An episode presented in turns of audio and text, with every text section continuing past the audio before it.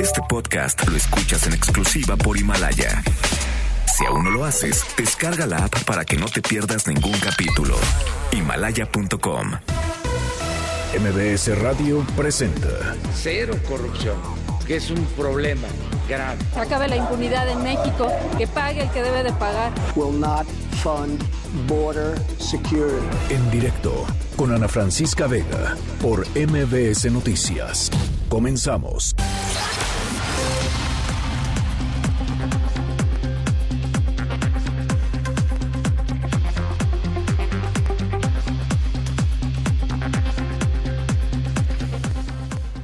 Las 5 de la tarde con un minuto, ¿cómo están? Me da muchísimo gusto que me acompañen aquí en directo a través de MBS Noticias. Yo soy Ana Francisca Vega y hoy es lunes 9 de diciembre de 2019. Nuestras redes sociales, ya saben, siempre abiertas para que podamos platicar, para que podamos entrar en contacto. Arroba Ana F. Vega en Twitter, Ana Francisca Vega Oficial en Facebook, MBS Noticias en todas las plataformas de redes sociales, así tal cual como MBS Noticias. Y aquí en cabina los leo siempre con muchísimo gusto, todas las tardes, en nuestro número de WhatsApp, que es el 5543 77 1025. Ahí les va de nuevo, 55 43 77 1025. Arrancamos. En directo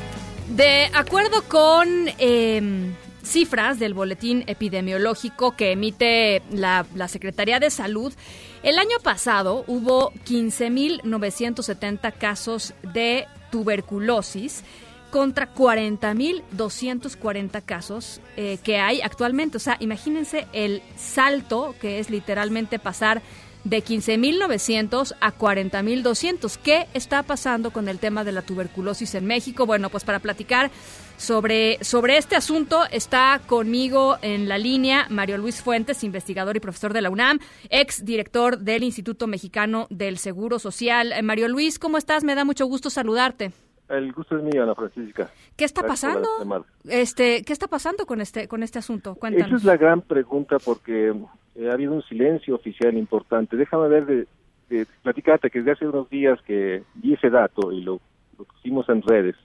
Obviamente es un salto de 140% y hay varias especulaciones y te hablo de especulaciones.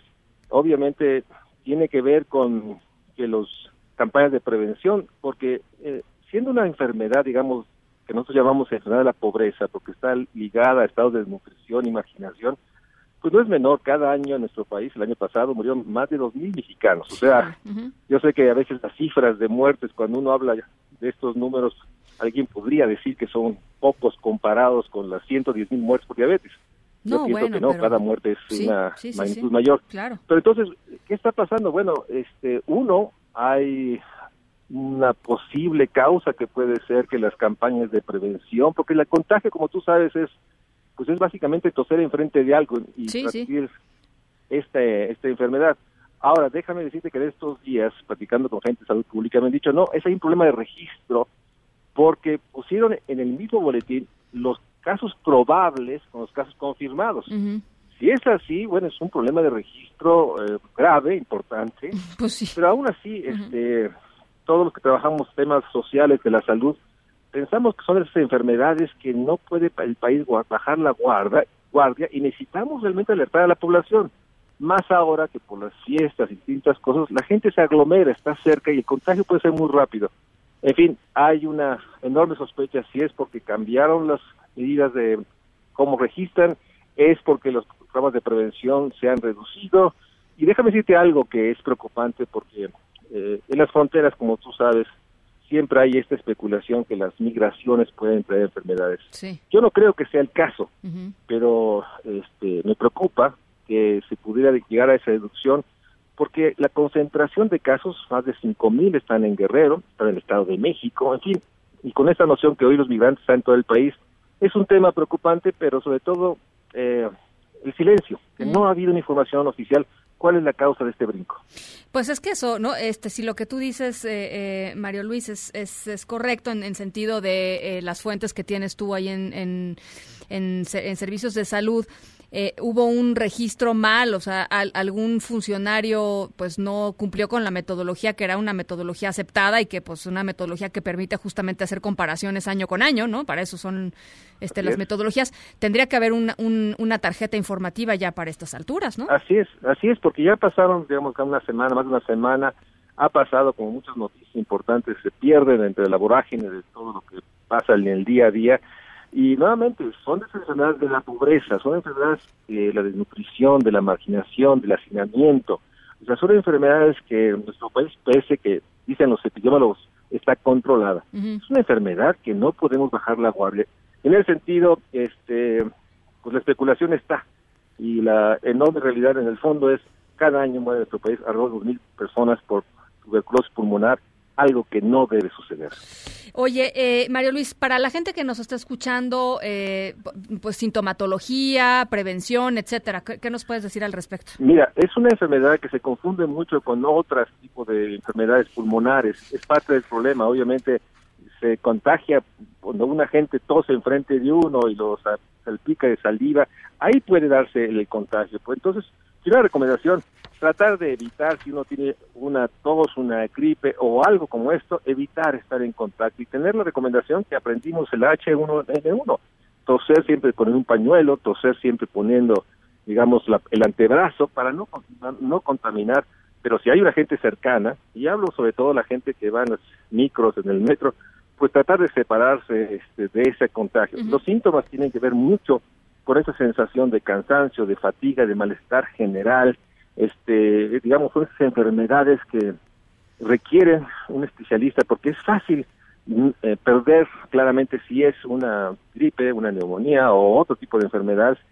Y en ese sentido lo mejor es, si hay gente tosiendo cerca, pues retirarse un poco y si uno tiene un tipo de tos, tratar de no contaminar, este, sea lo que sea. Ahora, la letalidad, por lo que leo, la letalidad de la tuberculosis ha ido disminuyendo, pues en las últimas, eh, eh, en los últimos años, en las últimas décadas. Eh, ha- ¿Habría, eh, te preocupa, digamos, que esto pudiera revertirse también? Mira, si el dato este que, que, que está en el boletín epidemiológico de salud Si los 40 mil casos son eh, efectivos, No, ¿no? es un dato, digamos, de la UNAM o mío, no. Si ese dato es relativamente mayor que lo que ha venido inicialmente, pues la probabilidad es que se incremente. Entonces, y nuevamente, dos mil muertes es muy muchísimas.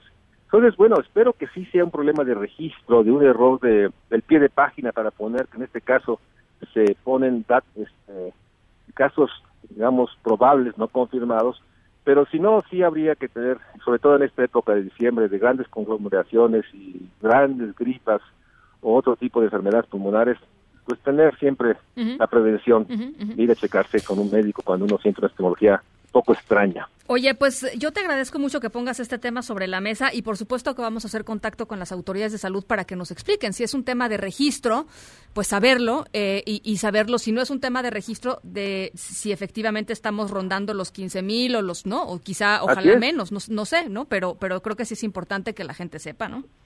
Exactamente, son de esos datos que no podemos simplemente verlos y, y- y asumir que es normal, Claro. no, no, no es normal en este siglo XXI tener tuberculosis pulmonar.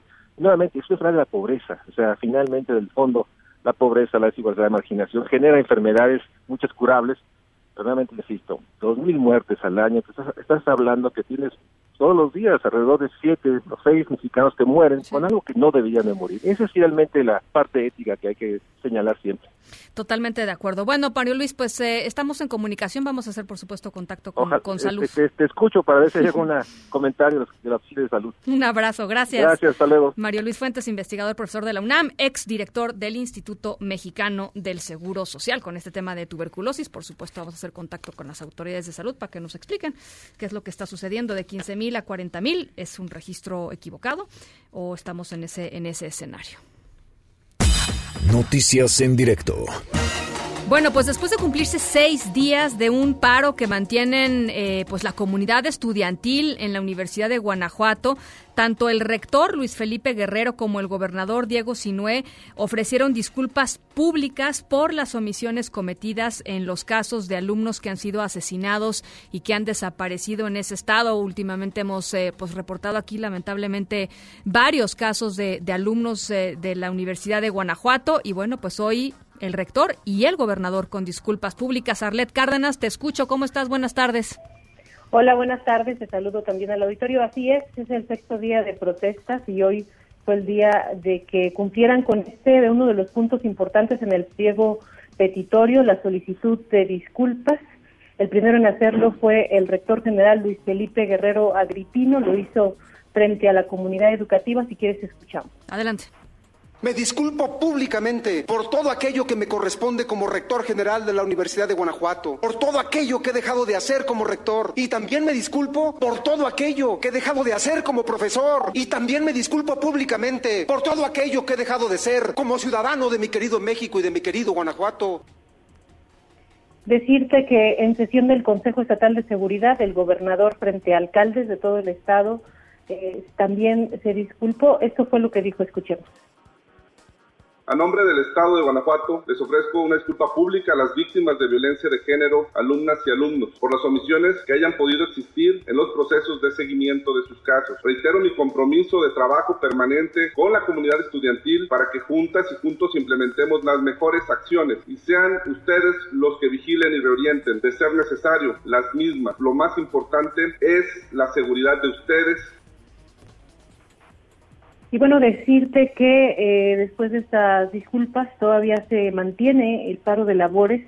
Una de las peticiones importantes que hace la comunidad educativa de la Universidad de, la Universidad de Guanajuato es que estos compromisos que ya han firmado los cuatro funcionarios a, a los que se los solicitaron, el fiscal Carlos Amarripa, el alcalde Alejandro Navarro, así como el rector Luis Felipe Guerrero y el gobernador Diego Sinuel, pues sean publicados en el periódico oficial del Estado de Guanajuato están a la espera de que esto ocurra para que se pueda levantar el paro. Oye, Arlet, eh, ¿cómo fueron recibidas las disculpas de los de los dos, del, tanto del rector como del gobernador por la comunidad estudiantil? Supongo que debe haber distintas visiones, pero en general, ¿cómo lo sentiste tú? Fíjate que esto sí llama la atención porque no ha habido un pronunciamiento por parte de la comunidad educativa.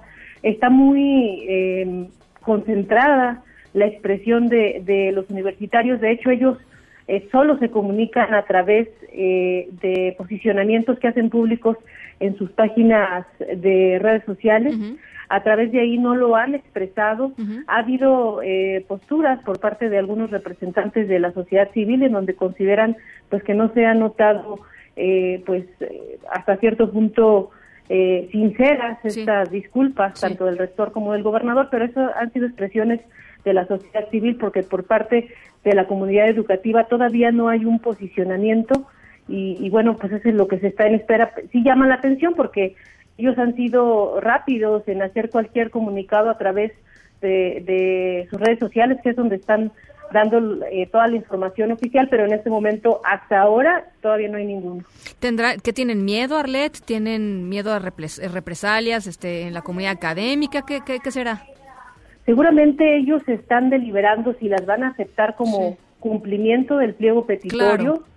Y bueno, ellos han cuidado mucho su integridad porque precisamente temen que pueda pasarle algo pues, a cualquiera de los estudiantes, entonces sí han sido muy lineales y, en cuanto al manejo de la información y por tanto no ha salido nada.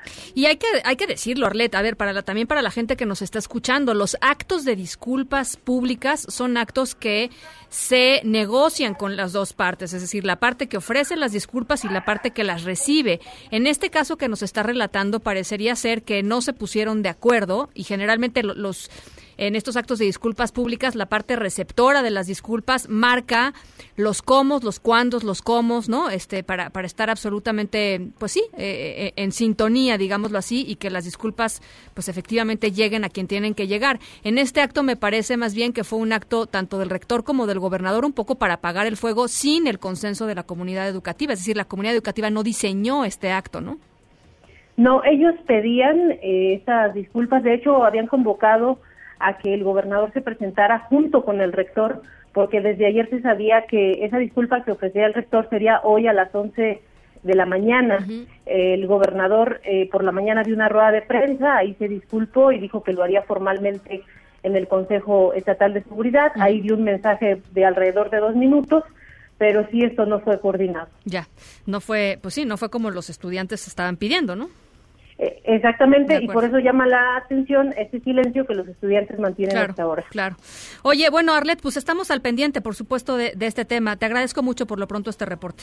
Hasta luego, buenas tardes. Gracias, un abrazo. Bueno, pues el tema del, del TEMEC, ¿no? Del Tratado de Libre Comercio México, Estados Unidos, Canadá, el renegociado.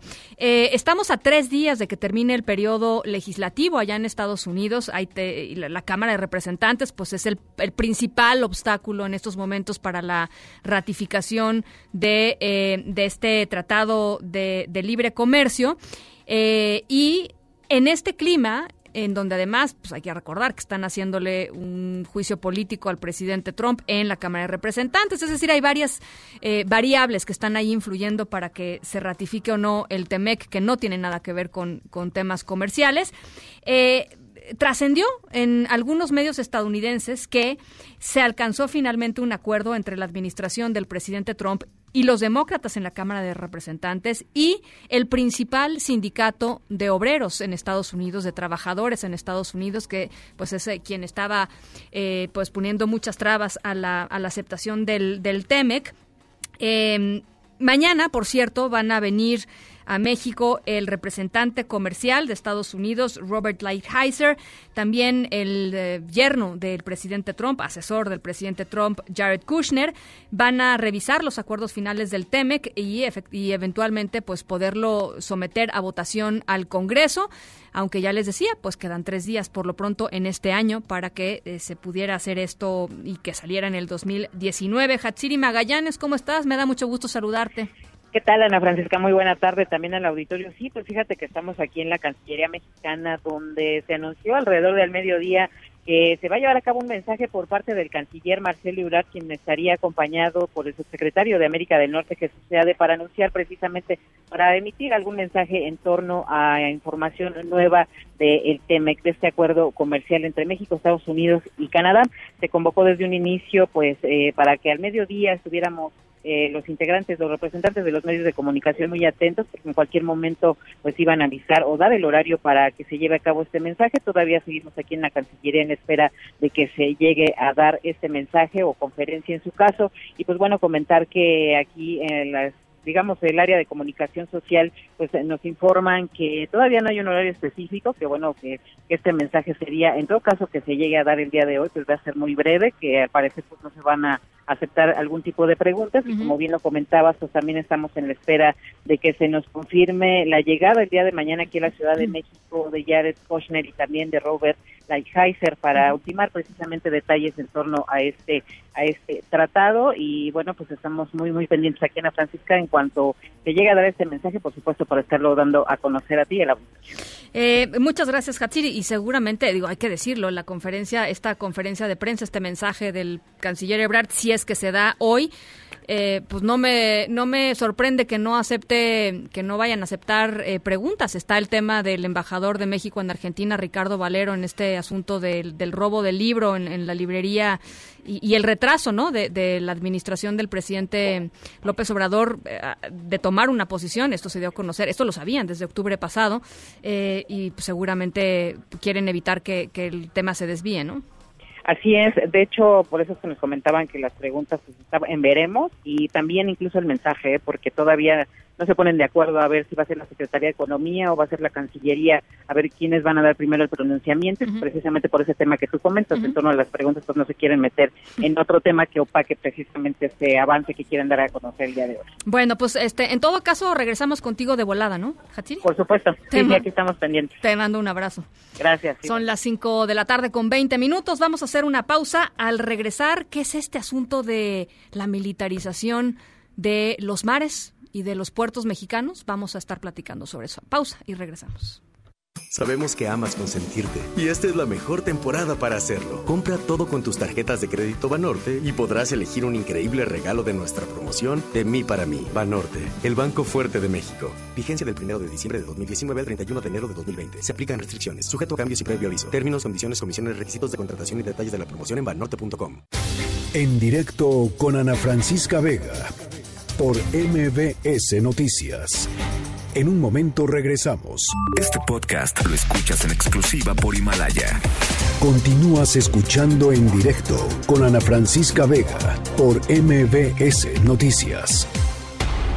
El Ejecutivo considera que el control de los puertos tiene que estar a cargo de la Secretaría de Marina esa es eh, nuestra postura. O sea, no es eh, eh, Mario Delgado. Consideramos que debemos de tener control de los puertos por la importancia estratégica que tiene. Y le tenemos confianza a la Secretaría de Marina. Entonces, cuando se habla de militarizar, pues exagera. No es eso es tener control de los puertos por contrabando, por tráfico de drogas, ser más eficientes en todo lo que son entradas de eh, mercancías, de carga y de sustancias en puertos.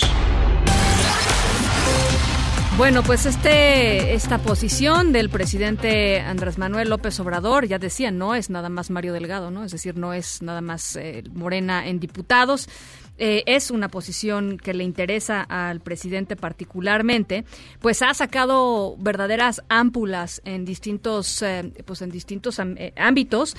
Uno de ellos, los marinos mercantes veracruzanos que se manifestaron esta mañana en los accesos de la aduana marítima de este puerto, están protestando por lo que ellos consideran una militarización innecesaria y, que además, pues, indeseable, digamos, de, de los puertos mexicanos. Hago contacto a hasta Veracruz con eh, mm, Alejandro Aguirre, periodista. ¿Cómo estás, Alejandro? Me da mucho gusto saludarte. Hola, Ana Francisca, te mando un fuerte abrazo desde el estado de Veracruz. Y mira, acá no cayó bien, no cayeron bien estas palabras del presidente López Obrador, porque desde muy temprano, eh, mira, marinos mercantes de esta escuela llamada Fernando Siliceo y Torres, lo que hicieron, Ana Francisca, fue bloquear la entrada al recinto portuario de Veracruz, solamente la entrada, el tráfico vehicular eh, continuaba, pero sí la entrada al recinto portuario y rechazaron lo que ellos llaman la militarización de los puertos, justamente en lo que estás diciendo. De hecho, quien llevó la voz, el que fue el vocero, pues, de todos los manifestantes fue el secretario del Trabajo de la Orden de Capitanes y Pilotos Navales, su nombre es Antonio Rodríguez, y le pidió a la Cámara de Diputados, Ana Francisca, también le pidió al presidente López Obrador, que no aprueben esta iniciativa para que la Secretaría de la Marina pues tome el control de los puertos del país. Entonces algunos marinos mercantes lo que hicieron fue bloquear el acceso a la PIBER, lo que es la Administración Portuaria Integral de Veracruz, demandaron respeto, fueron muy enfáticos, Ana Francisca, en pedir respeto a la educación náutica mercante y advierten que este es un ente totalmente civil. Entonces, bueno, eh, eh, lo que hizo Rodríguez, por supuesto, fue destacar que este asunto lo que estaba haciendo era dejarlos en desventaja, que era militarizar de manera innecesaria incluso la educación en el estado de Veracruz. Estaban muy preocupados, ¿eh? incluso eh, recordó el propio Rodríguez, el vocero de los marinos mercantes disgustados, que el propio presidente López Obrador aseguró en campaña que no militarizaría los puertos del país. Ah, bajo esta consigna, y él aparte lo afirmó, dijo que el, presidente de la República cuando era candidato, él dijo que no lo haría y que por eso estaban decepcionados. Entonces fue muy puntual Rodríguez, insisto, sí eran un buen número de marinos mercantes, no bloquearon el, tráfico, pero sí bloquearon el acceso a la pibera, Ana Francisca. Eh, em, lo que también tengo entendido que decían es, esto ya ocurrió con las capitanías de puerto, esto ya ocurrió con, eh, con, las, con los mandos delegacionales de la, del Instituto Nacional de Migración y, pues la preocupación era generalmente, eh, pues sí, ¿no? Ir endureciendo y ir fortaleciendo los controles militares, lo cual pues a cualquier autoridad civil pues le saca le saca ¿no? No, claro, y a ellos les está preocupando en demasía, porque sí fueron enfáticos, fueron muy puntuales en decir que no querían la militarización de los puertos que estaba ocurriendo en otros ambientes, como tal lo comentas, y que ellos no querían que ocurriera así. Hablaron de falta de respeto, o sea, fueron también muy eh, muy directos en decir que se les estaba faltando el respeto a los marinos mercantes y estaban en desacuerdo con el presidente. De hecho, cuando Rodríguez lo que hizo fue decir que el presidente había prometido que esto no pasaría en campaña, pues todos los ahí asistentes es cuando más eh, eh, se enardecían. Una, una manifestación, si no violenta, Ana Francisca, sí muy eh, muy directa, muy dirigida al presidente de la República y al Congreso de la Unión. Bueno, pues vamos a estar pendientes, Alejandro. Regresamos eh, contigo en todo caso, eh, si es que esto prosigue, porque pues mañana sería eh, el día de, de, la votación, este y por supuesto buscaríamos reacciones. Te agradezco mucho estos minutitos por lo pronto. hombre, claro, Ana Francisca. De hecho, ellos dijeron que si las cosas no cambiaban, ellos mañana iban a manifestarse. Ya veremos si cumplen esta palabra. Te mando un abrazo, Ana Francisca. Muy buenas tardes. Abrazo, Alejandro en directo. Bueno, y alguien que se ha eh, manifestado a través de redes sociales y por supuesto también eh, en, la vida análoga eh, al respecto es la diputada de Movimiento Ciudadano, Marta Tagle, que está con nosotros en la línea telefónica. ¿Cómo estás, Marta? Me da mucho gusto saludarte. Mucho gusto saludarte, Ana Francisca y a tu audiencia. Pues a ver, eh, tú has dicho eh, la militarización de las, eh, de, digamos, la militarización de los mares y, el control de funciones civiles por parte de las Fuerzas Armadas no tiene que no, no tiene que pasar esta línea. Ha sido muy enfática y, y dices están mal informando al presidente López Obrador. Sí, pues yo creo que de entrada primero hemos insistido mucho en que se dé una discusión abierta de una reforma pues que tiene varias implicaciones que por el tema, por el tipo de, términos que incluso se utilizan en, en, la Marina, no todo el mundo estamos familiarizados, incluso yo misma me he puesto a leer mucho sobre el tema porque hay cosas que no sabemos y es una iniciativa que no se ha querido discutir públicamente. La reunión que te, de la que te platicaba Alejandro, pues casi fue a fuerza y se trató muy mal a los, a los funcionarios y ya el secretario de Comunicaciones y Transportes en su propia comparecencia ante la Cámara dijo que no estaba de acuerdo y sin embargo es una iniciativa que no se quiere discutir abiertamente y me parece que es importante pues conocer los argumentos que da Marina, pero también quien, quienes dan tanto autoridades civiles como especialistas sobre las implicaciones que tiene modificar de esta manera eh, la ley orgánica de la administración pública y la de puertos, porque pues nos parece que, que de entrada, por lo menos lo que hoy dijo el presidente de la República, no corresponde con lo que presenta la iniciativa. La iniciativa no tiene en ninguna de las facultades que pretenden pasarse a la Secretaría de Marina la intención de controlar el tráfico, sino de, eh, pues de por medio hay contratos millonarios para actividades que se dan en, en este nivel, como es el dragado, como son servicios portuarios, eh, en la propia educación hay un fideicomiso que se llama Fidena, donde hay muchos recursos que no necesariamente tienen que garantizar la seguridad ni combatir el tráfico de drogas y que si hay corrupción, pues hay que, en nuestro punto de vista de los que creemos en un Estado fuerte, nos parece que se tienen que fortalecer a las instituciones civiles encargadas de combatir la corrupción y no por eso dárselo a las Fuerzas Armadas porque aparentemente hay mayor confianza en las Fuerzas Armadas, como mismo lo dijo el presidente. Eh, a ver, con, peras y manzanas, Marta, para toda la gente que, que, nos está escuchando, que de pronto esto le suena, este, pues le suena muy ajeno, muy lejano, eh, ¿qué tipo de, de cosas se estarían, ya, ya las mencionaste algunas ahorita, pero qué tipo de cosas se estarían militarizando? Mira, pues de entrada eh, es toda la parte mercantil, o sea, toda la parte que tiene que ver con la administración mercantil, eh, que hoy en día lo tienen las autoridades civiles. Por ahí pasan el registro de los barcos, eh, el, abanderamiento de los barcos, que significa que solamente pueden estar en aguas nacionales para el transporte de mercancías en los mares mexicanos transportes mayoritariamente mexicanos y son los que se dediquen a hacer lo que se llama cabotaje, llevar de un puerto a otro las mercancías y para poderlo hacer tienen que tener un abanderamiento mexicano, es decir, que sean mayoritariamente mexicanos para evitar pues incluso eh, una intromisión por, por este tipo. Eso lo controlaría de pasar esta, de esta reforma la Secretaría de la Marina. Otra parte, eh, por ejemplo, que están buscando llevar es el tema del dragado, que es la limpieza de, de los puertos y los canales para que puedan entrar a los puertos estas embarcaciones que hoy en día eh, se hace a través de contrataciones y licitaciones por parte de la Secretaría de Comunicaciones y Transportes y si efectivamente hay situaciones de corrupción en estos ambientes, hay por una parte mecanismos legales y judiciales para poder revisarlo y de pasarlo solamente a Marina con todo lo que ello implica porque hay muchos recursos que invierten las empresas para, para este tema del dragado, eh, pues sabemos que en la Marina este tipo de información en las Fuerzas Armadas en general se vuelve muy poca porque pues argumentan el tema de seguridad nacional y simple sencillamente ya no sabríamos el destino de estos recursos.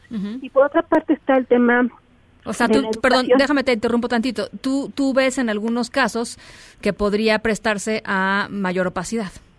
Sí, pues porque al final de cuentas es como con el aeropuerto de Santa Lucía. Ellos están construyendo y no sabemos cómo están utilizando el dinero y eh, no tenemos información del impacto ni nada de esto. ¿Por qué? Porque se reservan la información. Por seguridad nacional. Lo mismo pasaría con todo el tema de las obras portarias que y servicios que se eh, encargaría de hacer la Secretaría de Marina y que ellos podrían muy bien eh, no licitadas porque ellos no pueden hacer licitaciones, pero adjudicarlas a otros, este, hacerlos ellos mismos sin que tuviéramos mayor información de todo esto y además de los impactos que esto tiene.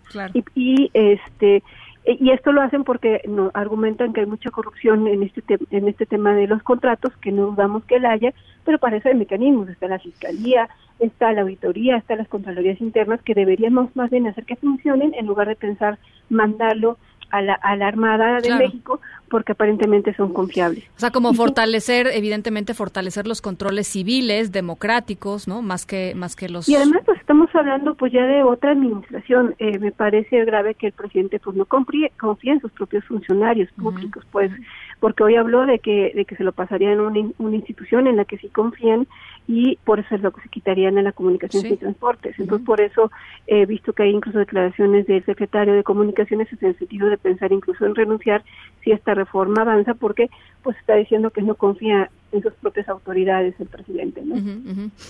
Marta, y eh, el tema de la educación, que ese, ese ejemplo es bien, es bien curioso porque hoy justo me lo daba un almirante de la Secretaría de Marina que me decía que eh, la, la, Secretaría de Comunicaciones hoy en día te da una especie de licencias como nosotros conocemos las licencias de manejo, que son una especie de certificaciones para que los marinos puedan realizar diferentes actividades dentro de las embarcaciones. Y tú no te puedes subir y prestar un servicio a una embarcación si no tienes ese certificado que es como una especie de licencia. Y el problema está que las autoridades civiles, como son muy corruptas, no hacen los exámenes y les dan las certificaciones sin eh, pasar por el examen. Y yo le decía, bueno, pues es lo mismo que si me dijeras que las autoridades que están obligadas a hacernos examen para manejo nos dan las licencias sin hacer el examen y para evitarlo pueda tener que ir a la Sedena a hacer el examen porque no lo van a hacer. O sea, ese no puede ser el argumento de por qué la parte de la educación se tiene que pasar a la Secretaría de Marina porque las autoridades civiles no están haciendo lo que les toca.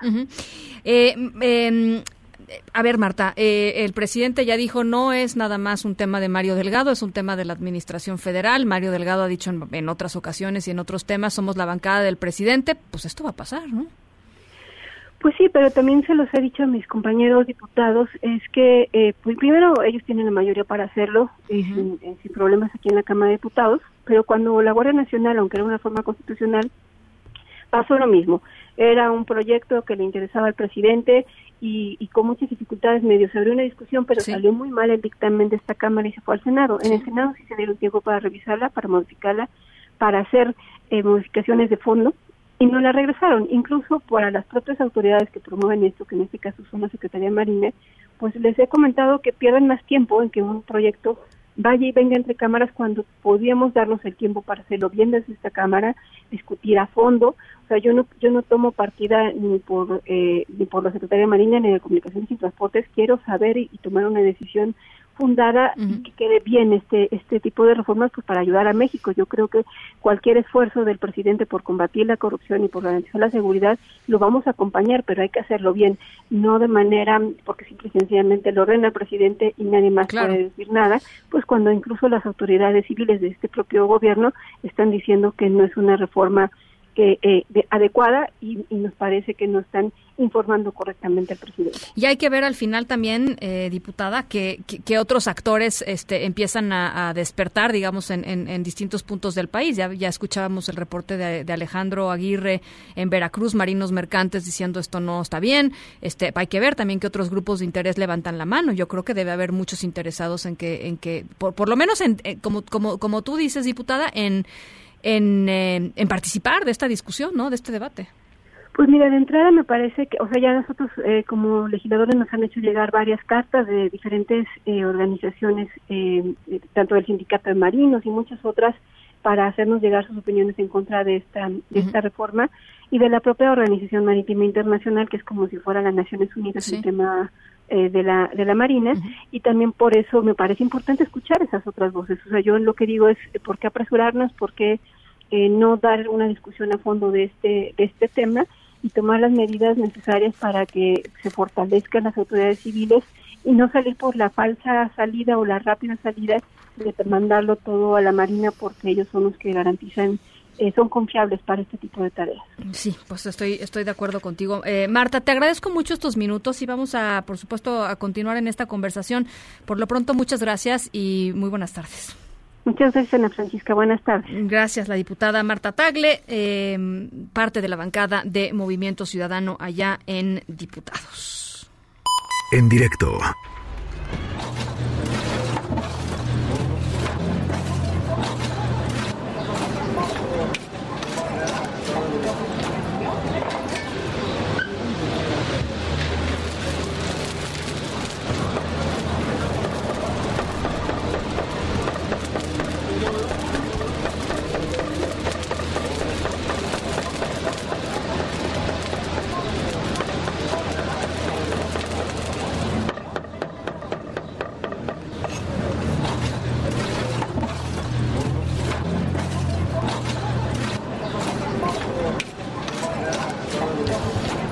Bueno, nuestra historia sonora de hoy tiene que ver con, yo creo que uno de los lugares preferidos de todos los mexicanos, ¿no? Aquí, que es una taquería, ¿sí o no? Bueno, mexicanos y ciudadanos extranjeros que viven en México, que también seguramente este, disfrutan de los tacos. Em, nuestra historia, eh, literalmente sonora de hoy, no los va a decepcionar, porque se juntó el hambre con las ganas de ayudar con las ganas de ayudar. En un ratito les platico de qué se trata, pero por lo pronto sitúense en cinco al pastor y una agüita de Jamaica, ¿no? más o menos. Órale. Vamos a la pausa a las 5 con 37 y volvemos con más.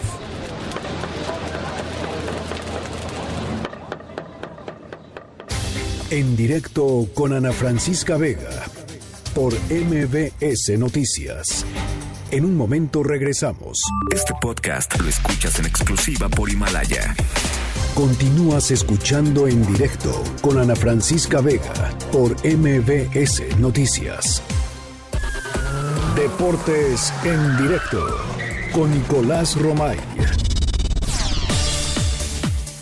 Nico Romay, ya hay final de fútbol mexicano.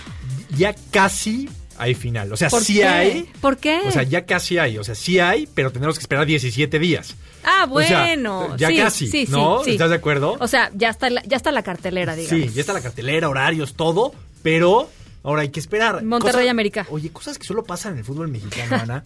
Avanza Monterrey, derrota a Necaxa muy bien, que la verdad es que jugando bien al fútbol, aprovechando. El fútbol es de, de aprovechar. América lo mismo contra Morelia, que tenía que remontar de verdad que el Estadio Azteca juega, ¿eh? Sí. El Estadio Azteca pesa muchísimo y el América al medio tiempo iba ganando eh, 2 por 0, que era lo que necesitaba, ¿no? Tiene ese ADN el América. Hoy platicábamos con Miguel Herrera en Marca Claro y nos decía... ¿No se enojó? No, no, no estaba de... No, pues ahorita está muy de buenas. No sé, ¿eh? bueno, es que luego... No, ahorita está muy de buenas, todo le sonríe. Pero sí es, oye, yo no quiero sufrir, dice Miguel. Pues claro que no, o sea, sí que padre ser el señor remontadas, pero no, yo prefiero en la ida tener ventaja y en pues la vuelta quitarlo. ¿No? Pero bueno, al final creo que para Miguel Herrera también el ponerle esos tintes de épico lo hacen ser más importante Ujú, a él y al equipo, ¿no? Porque el Estadio Azteca estaba a reventar. Bueno, y llegan con un ánimo súper Sí, alto, ¿no? O sea, Pero ahí va la otra cosa, porque te digo que ya casi hay final. Yo no, no creo que haya otra liga en el mundo que dentro de su reglamento deje el calendario a la suerte. Diga, si pasa tal equipo, la final se pospone porque tenemos que esperar a que vayan a jugar el Mundial de Clubes y que regresen. O sea, es de locos. Es una falta de logística tremenda, de profesionalismo. No nos da el estatus de liga que tenemos que tener, ¿no? Porque, pues realmente me imagino perfecto esa junta de dueños o de planeación en donde dicen, pues es que no va a llegar Monterrey, tú ponle así, no llega Monterrey. Ey, y llegó zoom. Monterrey. Y ahora mueve el calendario. Son 17 días. porque a Monterrey se va. Monterrey se, ya está en Ya, Qatar ¿no? Claro. para jugar el Mundial de Clubes. Entonces tenemos que esperar a Monterrey. Híjole, y Monterrey va a llegar quizá muy desgastado, ¿no? Cansadísimo. Son Sí. 21 mil kilómetros. No, bueno, y un mundial de clubes. Sí, no, no, no, va, va a estar. Y aparte cambio horario, el cuerpo de las personas, pues al final son humanos. ¿Cómo Sí, reacciona sí, al sí, cambio de horario? Son muchas cosas, Ana. Pero bueno, al final el América tendrá que aprovechar estos 17 días porque la final de ida es el 26 de diciembre en Monterrey. Y la vuelta es el 29 de diciembre en el Azteca. Sí, sí. Es muchísimo. Es mucho tiempo. Es muchísimo. Y también, pues, baja tu ritmo. O sea, Sí. tienes que Oye, tienes que tener un plan importante De- como de mantenimiento. Claro. de- sí. Y también de la gente que ahorita está metida con el fútbol, metida con las semifinales, se baja todo. ¿Por qué? Porque antes pasa Navidad, los villancicos. Así es como de, ah, Sí, claro, la ah, final, ¿verdad? Sí, es final. cierto. Entonces todos bajan. En la, en la, en la, en el atolazo del pavo, ¿no? Es ya, este, baja, baja mucho eh, el ritmo. Entonces yo creo que sí es un área de oportunidad. Es la mal manera de decirlo. Vamos a hacer una lista de las áreas de oportunidad no, que. Nico nos ha este, pero, compartido. pero muy bonito. O sea, en lugar de decirles que lo hacen todo con las patas, hay área de oportunidad. Está bien, No, está bien. Tenemos que mejorar, hombre. Pero Está bueno, bien. lista la final, América contra Monterrey. Y Ana, de las grandes decepciones del fin de semana, lo de Andy Ruiz. Sí, caray. Estábamos eh, motivados, sí, ilusionados, porque Andy Ruiz dio un golpe de suerte, le ganó a Anthony Joshua en la primera pelea, pensábamos que la revancha, pues también le podía ganar, ¿no? Dijimos, oye, le puede ganar y la realidad es que nos decepciona un poco y creo que él mismo hace autocrítica y dice me la pasé tres meses de fiesta y eso me terminó afectando o sea no fue profesional. Bueno, no, no fue profesional y este, eso sí, muy, muy honesto. muy honesto Porque que- que pudo se- haber o sea, dicho se cualquier agradece cosa, ¿no? que sea pero también lo estábamos viendo no o sea eh, eh, la verdad es que subió siete kilos desde de la última pelea. No estaba en forma no se cuidó. Entonces pues bueno creo que las cosas ¿Crees que haya tercera, te- todo tercer el caminito todo está hecho para para el tercer combate. O sea, digo, más allá de que obviamente este es un tema que a los dos comercialmente les Comercialmente conviene. Digo, les- si cuánto ganó 15 millones de dólares Na- este, eh, Andy, Andy, Ruiz, Ruiz. pero el otro se llevó más de 100 millones de Sí, dólares. porque era la bolsa importante. Imagínate. Andy Ruiz lo que tuvo es que él era dueño de los derechos de televisión en México. Entonces Mm. él los vendió y los vendió muy bien. Y fue una, pe- una pelea muy mediática. Claro. Entonces la tercera va a ser lo mismo. Claro. O sea, generó muchísimo. Pero, pero deportivamente le puede ganar. O sea, si, Si se, se prepara bien, concentra, si se prepara, si, Si no se- se... va de fiesta, este, todo Yo creo eso. que sí. ¿Tú crees que sí le puede a ganar? ver, si se prepara, si es profesional, sí. Sí, imagínate, en la primera pelea que no se preparó, tuvo un golpe de suerte y le ganó. Ahora imagínate que se prepara, pues todavía tiene más argumentos. ¿Y ¿no? como en cuánto tiempo pueden ser esas revanchas? Dice que, que Joshua quiere tener una pelea antes y ya después pelear contra Andy Ruiz. O sea, en los próximos seis, ocho meses. Exactamente, seis, Seis, ocho ocho meses. Pero bueno, mantendrá el pulso ahí caliente. Generó mucha expectativa a pesar de la hora.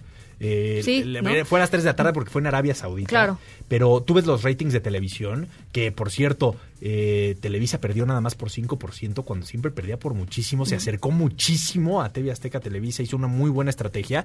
Y también nos habla de la, la- el gran interés de la gente en general, porque lo pasaron dos cadenas en televisión abierta, Televisa y TV Azteca, y también Tele de Paga y ESPN. Entonces, no es fácil con generar eso con el boxeo y se ha generado y cada vez más. ¿no? Entonces ahí va la, la cosa con Andy Ruiz. Estaremos pendientes. Habrá tercera pelea, seguro que, que habrá tercera pelea. Y por el otro lado, Ana, hablar de de Rusia, de Juegos Olímpicos, de Mundial. Es triste lo que pasa con el deporte en Rusia. Se anuncia oficialmente que la WADA eh, no permite y sanciona a Rusia. No podrán estar en los Juegos Olímpicos de Tokio. La huelga es antidoping, ¿no? Exactamente, por dopaje. Ya había una investigación importante en contra de Rusia que la habían de alguna manera pues llevado, sobrellevado, por decirlo de alguna manera. Y ahora si les dicen, oye, no pueden participar, las sanciones no pueden participar en eh, Tokio, tus atletas, pueden participar bajo la bandera olímpica y no pueden participar tus futbolistas. Y no se va a arreglar este tema porque ya, ya ha pasado, ya ha pasado, ¿no? En otros, en otras circunstancias en donde no, no vas a no vas a ir a Olímpicos, no vas a ir a Olímpicos y terminan yendo a Olímpicos porque apelan y no sé qué. nunca digas nunca y más en el deporte y más con Rusia, no que políticamente se sabe mover muy bien. Pero bueno, hoy salió una sanción durísima. En, los Olímpicos pueden ir bajo la bandera olímpica, pero en el fútbol pues no hay manera, ¿no? Entonces Rusia no podría estar en el Mundial de Qatar. Un golpe, un, un golpe muy, muy importante. Pero bueno, es lo que tenemos la mala noticia también. Y Ana, última fecha de la fase de grupos dentro de la Champions League. Barcelona e Inter de Milán chocarán este martes una vez más, pero con fines diferentes.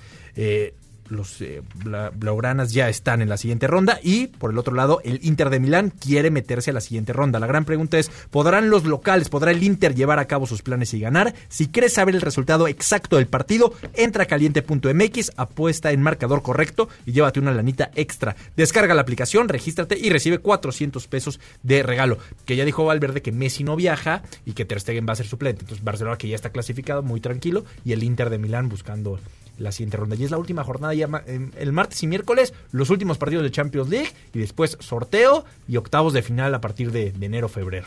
Hijo, qué emoción. A mí ya esos, esos niveles de la Champions ya me empiezan a emocionar. Ah, yo pensé que las vacaciones de diciembre y enero. No vamos a hablar de eso ah, porque, porque si no, luego la gente ya nada más piensa en eso. no, en eso. hay que estar en el hoy. En el, hoy. hoy. Estoy de acuerdo. Hoy es lunes y hay que chambear. Ya hay que chambearle y todavía quedan unas semanitas, pero la Champions ya está haciendo corte de caja. Eso me gusta. Gracias, Nico. Gracias, Tiana. Un abrazo a las 5 con 47. Vamos a la pausa y regresamos con más.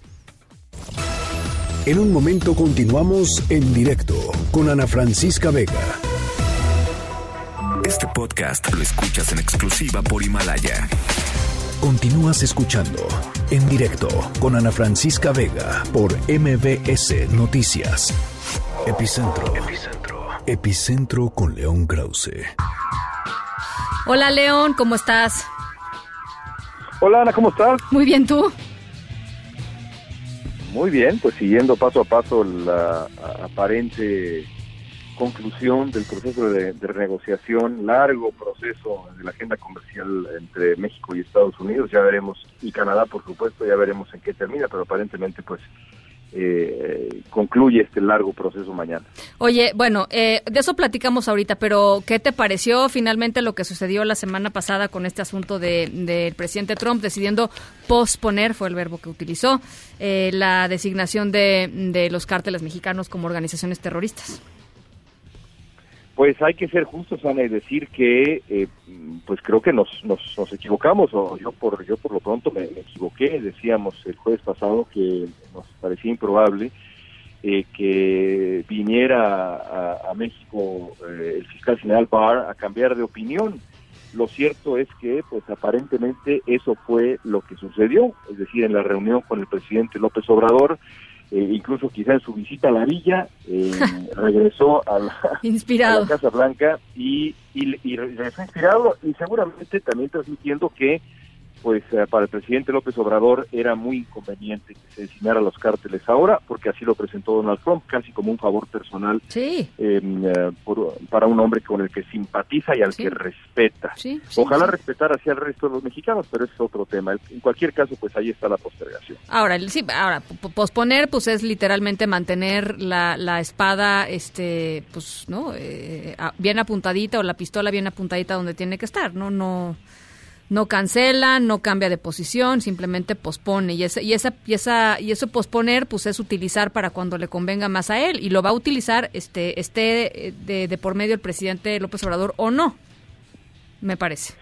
Si lo si lo necesita, si lo necesita, pues sí. El, el, momento en que el momento en que México eh, resulte ser de nuevo un villano conveniente para Donald Trump, va a atacar a México desde el ángulo que sea más útil y si este es el ángulo útil, es a ese ángulo va a, recurrir Donald Trump. Eso lo sabemos. Por lo pronto, bueno, eh, eh, ahora hasta agradecemos que se retiren amenazas, pero bueno, ese eh, también, como decíamos, es, es otra es otra historia. Así ha decidido llevar la diplomacia mexicana su relación con, con Donald Trump en los años de Andrés Manuel López Obrador.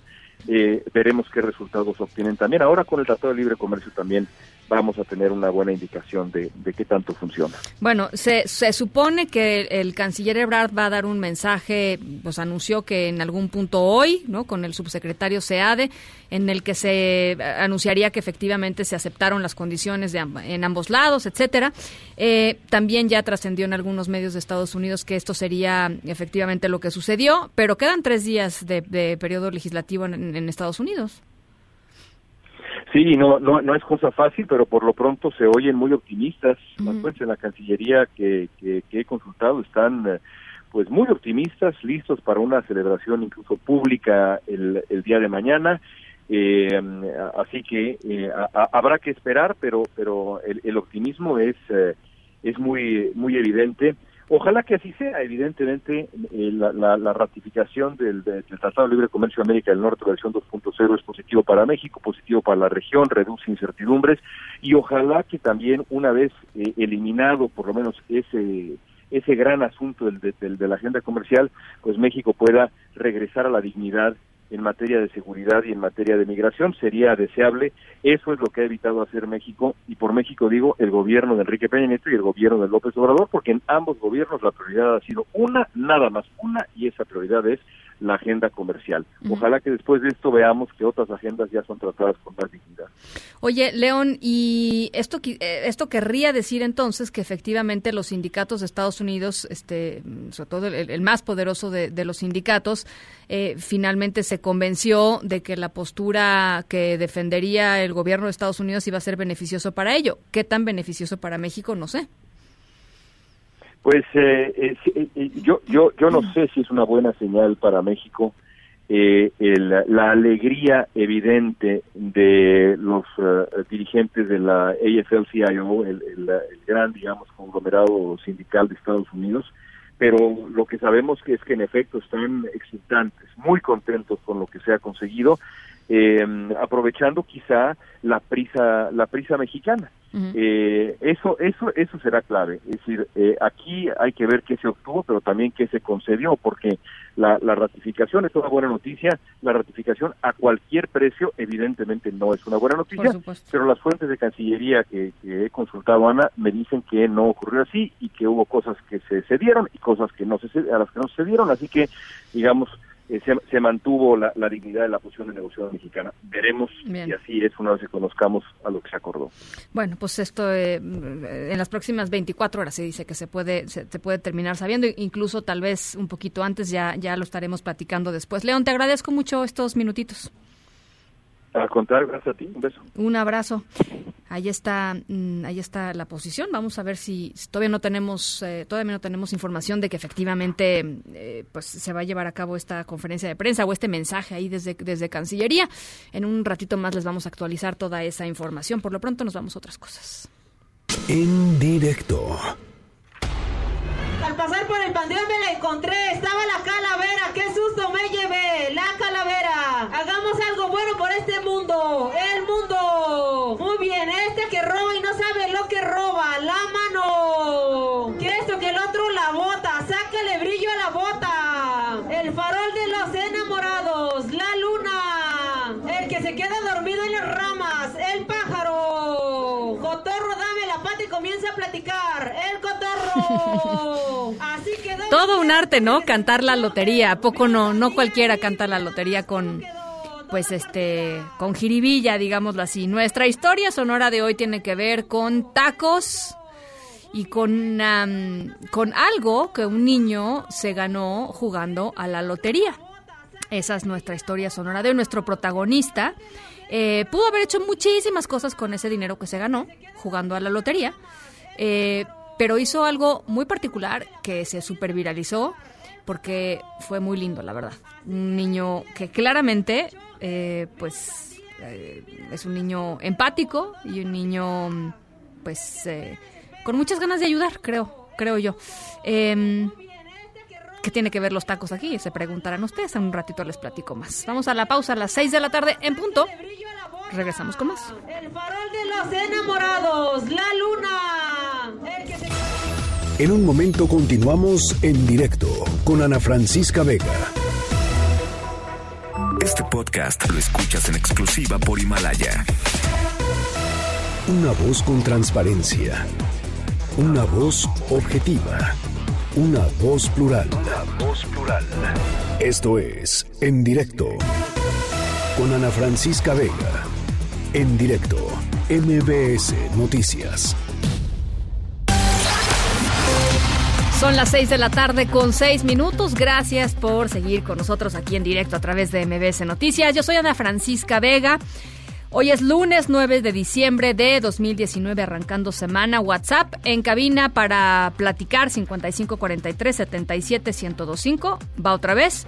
55 43 77 1025. Saludos a toda la gente que nos escucha desde Torreón, Coahuila, a través de Q 91.1 y desde Zacatecas a través de Sonido Estrella 89.9. También saludos eh, a toda la gente que nos ve y nos escucha a través de nuestra página web que es mbsnoticias.com. Ahí está nuestro eh, streaming en vivo de lunes a viernes de 5 a 7 tenemos, por supuesto, además toda la información. Hoy muchísimas cosas todavía de qué platicar. Vamos a ir hasta Jojutla.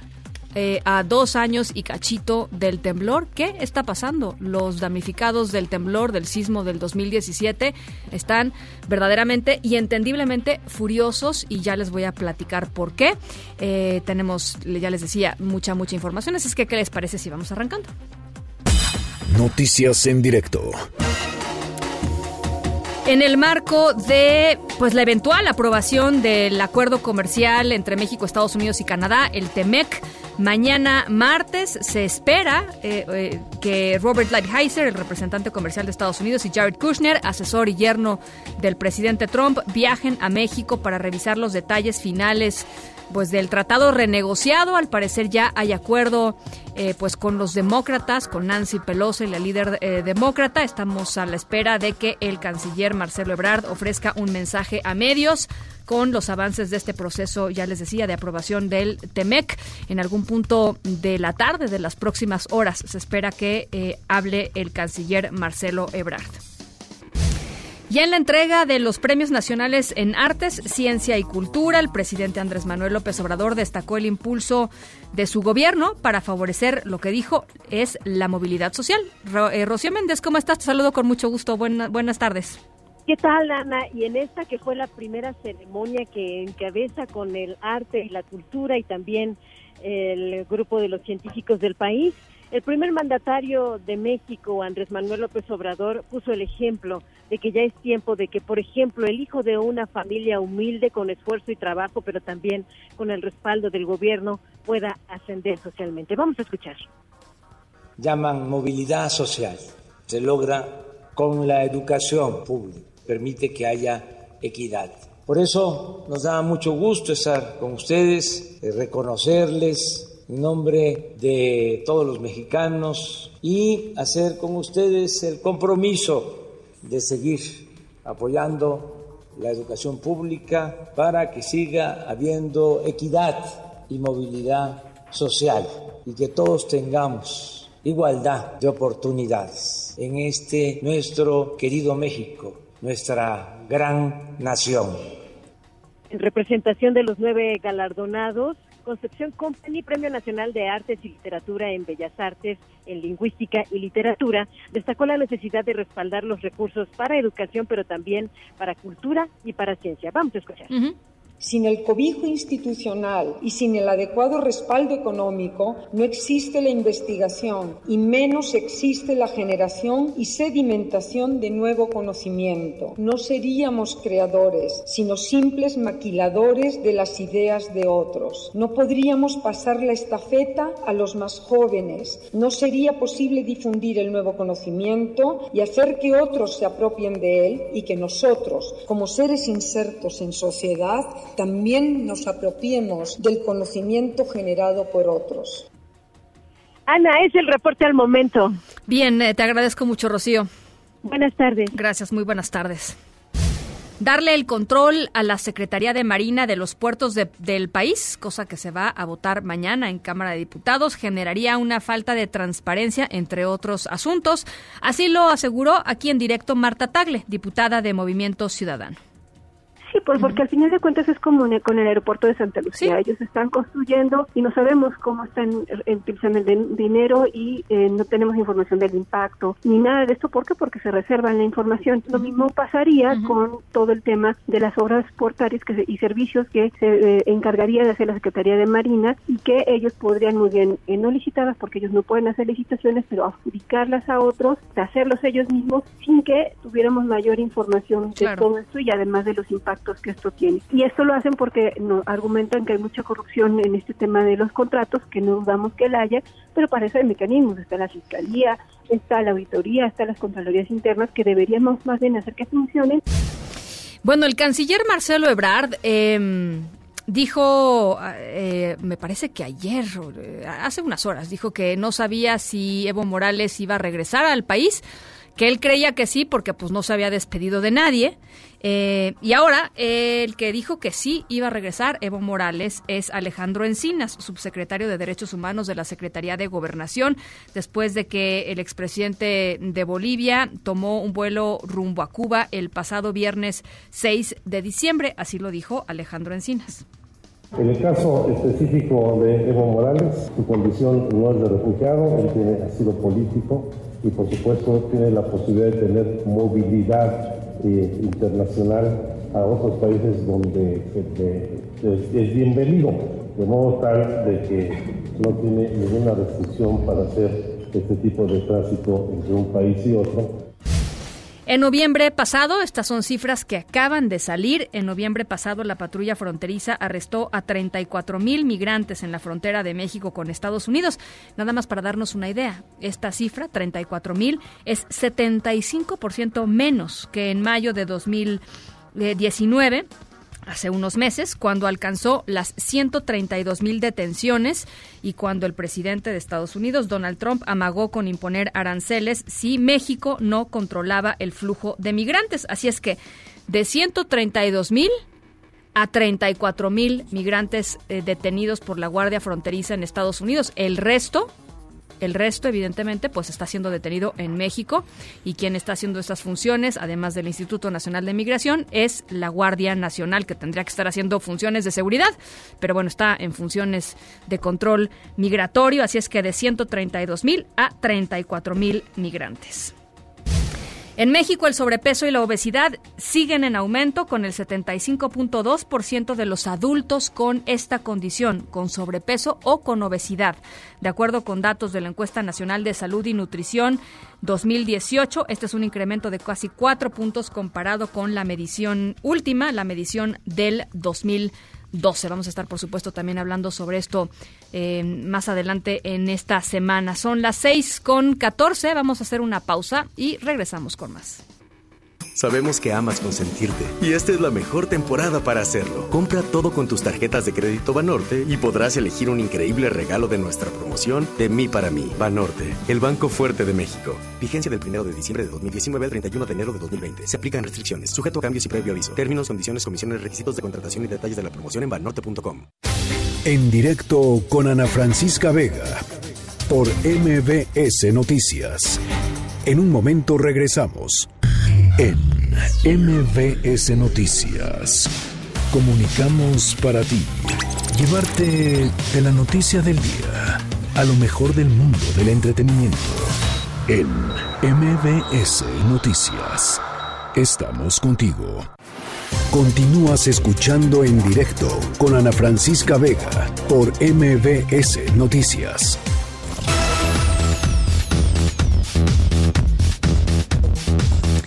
Bueno, ya les decía, eh, pues qué está pasando en Jojutla, allá en, Morelos con los damnificados del sismo del 2017. Eh, algunos habitantes se manifestaron en Palacio Nacional a más de dos años del sismo de septiembre del 2017. Pues eh, la verdad es que la situación de reconstrucción es pésima. Cientos de hogares y de familias continúan sin recibir la atención adecuada. Eh, están construyendo sus casas, están reconstruyendo con sus propios recursos. Eh, no les han dado las tarjetas que les habían quedado de dar, no les han dado muchos de los recursos que les habían quedado de dar. Nunca se les hizo el segundo depósito. En fin, una serie de irregularidades que verdaderamente llaman la atención en un proceso que tendría que haber sido este pues absolutamente transparente y limpio y sobre todo pues que a dos años todas estas personas pues ya estuvieran en condiciones dignas de vida de vivienda de, de, recuperación de lo más importante que es la seguridad pues este de, en el gobierno en fin. Eh, la, eh, la verdad una situación que creo que hay que hay que mm, pues tener en, en, mente y platicar sobre ella. Por eso buscamos aquí en directo a Carlos Brito, el defensor de derechos humanos y regidor independiente del Ayuntamiento de Jojutla, Morelos. Eh, ¿Cómo estás, Brito? Te saludo con mucho gusto. Hola Francisco, un saludo y un saludo a quien nos escuche. Oye, pues platícanos cuál es la situación. Este, hemos eh, leí ahorita algunas de las demandas de todas estas personas, pero bueno, pues tú estás ahí, tú estás muy al contacto con, con todos los damnificados y cuéntanos qué ha pasado en estos dos años y qué los trajo, este, por lo menos aparte de ellos aquí a la Ciudad de México y, y a las manifestaciones que también han hecho allá en Jojutla.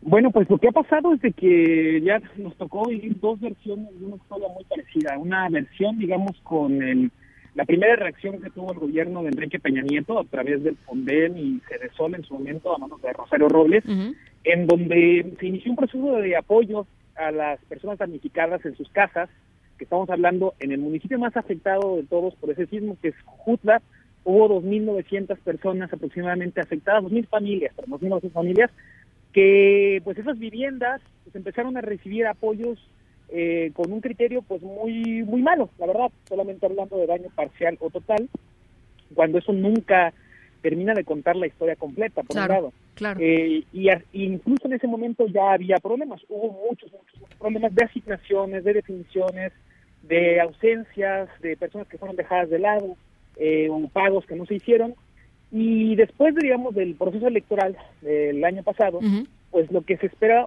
lo, que la nueva SEDATU, que hoy está ya corriendo, digamos, a, a cargo de Román Meyer, pues hizo, levantó información acerca de lo que había salido mal con aquella SEDATU, con Fonden, pero con Cedesol en su momento, y lo que se planteaba era un respiro y una renovación de esperanza a inicios del año pasado, precisamente a esta. Ya el 10 de diciembre vino Andrés Manuel aquí a Jojutla, el presidente, presentó el Programa Nacional de Reconstrucción y la expectativa era que frente a esa relevancia simbólica tan importante, claro. pues tendríamos un escenario completamente distinto un año, cosa que no ha sido así. Desde que vino Andrés Manuel aquí a Jojutla a presentar ese programa nacional con 8 mil millones de pesos de presupuesto para muchas áreas eh, y involucrando muchas secretarías, pues hoy contamos solamente con 15 acciones de vivienda y por acciones de vivienda no nos referimos a casas completas, nos referimos quizá a alguna pared, quizá a algún cuarto pequeño, quizá a alguna remodelación, una, una eh, reconstrucción mínima. No necesariamente nos referimos a una casa completa. 15 acciones de vivienda en un año completo. ¿Por qué? en, en, el municipio, si quieres, emblema de ese sismo, en el municipio en el que el presidente de la República presenta esto.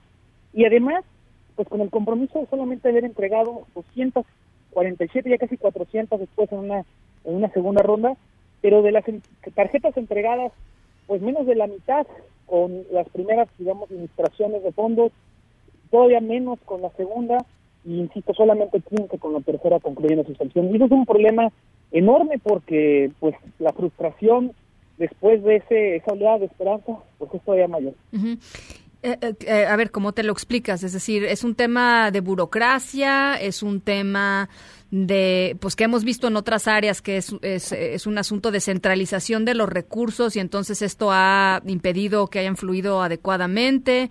Este, ¿cómo, cómo, ¿Cómo se lo han explicado ustedes? Pues aquí la idea es que la reconstrucción iba a ser justo con un, un esquema distinto, un esquema participativo, en el cual iba a haber acompañamiento técnico. A diferencia del sexenio anterior, iba a haber un arquitecto o un ingeniero que iba a acompañar a las familias en poder construir, digamos, una acción de vivienda que, que le resolviera sus necesidades, lo cual es muy bueno. Y segura, ¿no? Y esto, exacto, que fuera segura, que no construyeran sobre un suelo que no era adecuado, con claro. técnicas poco adecuadas. Claro. El problema es que ese diseño que estaba tan bien planeado encuentra, digamos, baila o se, se, se cimenta en que sí llegue ese dinero y que la coordinación entre la Secretaría de Hacienda, entre el Banco del Bienestar, entre Sedatu y entre las, eh, la CONADI y los damnificados es una coordinación pues impecable. El problema es que pues la respuesta que hemos tenido eh, por todos lados no ha sido de negativa. Nos han dicho el gobierno federal que sí, que, que no saben qué ocurre, ¿no? que lo, el, el procesamiento de los pagos ha sido muy complicado. Eh, nunca nos han dicho no, no, eh, no los vamos a apoyar. No, no les han dicho a las familias que no se les va a apoyar. Al contrario, siempre ha habido un reiterado sí, pero algo ocurre en el manejo de dificultad de las tarjetas o del banco mismo o del, o del digamos la interacción entre la Secretaría de Hacienda y el banco no lo sabemos que ha impedido y ha hecho que todo el proceso que está tan bien planeado tan bien pensado y que se puso un estándar tan alto pues sencillamente se haya venido abajo en muchos sentidos uh -huh. Eh, a ver, eh, Carlos, estamos platicando con Carlos Brito, defensor de derechos humanos, regidor independiente del Ayuntamiento de Jojutla, allá en Morelos. ¿Cuántas personas están en esta situación? ¿Cuántas familias están en esta situación, el, el censo que hicieron? Pues eso, eh, ahí sí, eso es parte del problema. Nosotros comenzamos con 2.900 familias afectadas, de las cuales hoy no podemos tener a ciencia cierta cuántas de ellas lograron, digamos, rehacer su vivienda a punta de endeudarse, de vender animales, de vender y sacar créditos. Eh, lo que sí es que vemos muchos predios, por ejemplo, que sencillamente están así, o sea, limpios, de daño total, eh, están tal cual, digamos, pelones, eh, pero gente que sigue, sigue movilizándose por esto, pues sí podemos hablar de, de cientos de familias. No, te, no es, es parte del problema de infraestructura social e institucional que tenemos y es que el levantamiento de información eh, que le corresponde, digamos, a las autoridades federales que lo han estado haciendo, se ha quedado hasta ahí, ¿no? No hay una actualización hoy en cifras. Lo que sí es de que la, el procedimiento ha sido al revés. Es, tú te presentas como persona damnificada, le dices a, a las personas de, que, digamos, que levantan esta, esta información y ellos te procesan, ellos eh, recibes una visita. Eh, lo que hemos sabido es eso, de que de los de las probablemente quizá, al menos si quizás la mitad uh -huh. de familias que requerirían esto, pues solamente se han entregado 400 eh, eh, acciones de vivienda. Ha habido casos, porque cada historia, Ana Francisca, de reconstrucción es distinta. Quizá hay familias que ya pudieron re reconstruir, digamos, el lugar de habitación, donde están las camas, uh -huh. pero le falta la cocina. La cocina es un desastre. Eh, todo lo demás, la estructura del edificio completo está mal. Entonces, no podríamos decir que es habitable un espacio, aunque quizá haya gente ya viviendo digamos, en esos términos. Entonces, eh, a veces incluso llega gente que visita Jojutla y puede ver que la colonia, digamos, por razón de esto, que es la colonia Zapata, lo que es el famoso zona cero, pues tú tendrías que pasar una casa por casa para ver la realidad que es, pues es terrible, uh -huh. que se vive, aunque nos hemos ido acostumbrando a vivir en este estado excepcional también aquí. Uh -huh. Híjole, Carlos, la verdad, este, qué importante saber que, que, pues que esta situación sigue así, sobre todo como tú decías, uno, el municipio pues insignia, ¿no? De en, muchos sentidos de, del arranque, digamos, de, esta de este nuevo esfuerzo de reconstrucción. Eh, vamos a, hacer, a tocar base con las autoridades federales para ver qué es lo que nos responden.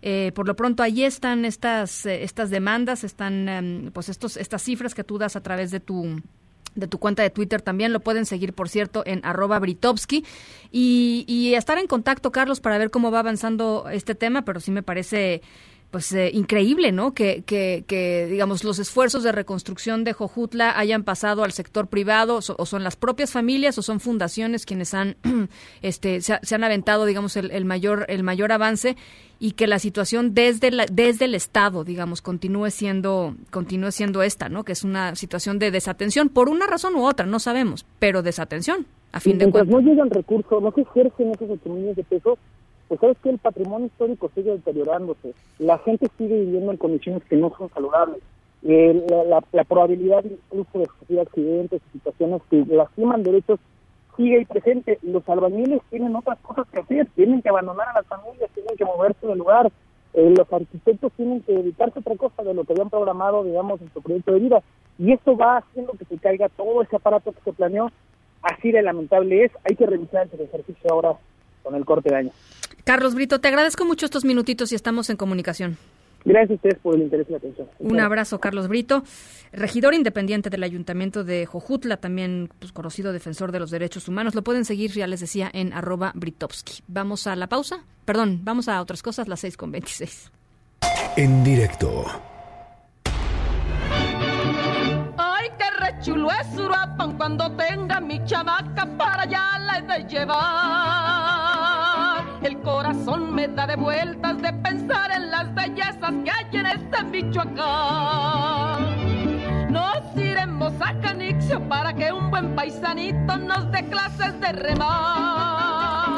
Bueno, pues frecuentemente, y lo digo con mucha tristeza, pero frecuentemente platicamos de Michoacán, pues este, de pues de la violencia, ¿no? De las violaciones a los derechos humanos, emboscadas, homicidios, en fin la realidad que todos conocemos de Michoacán.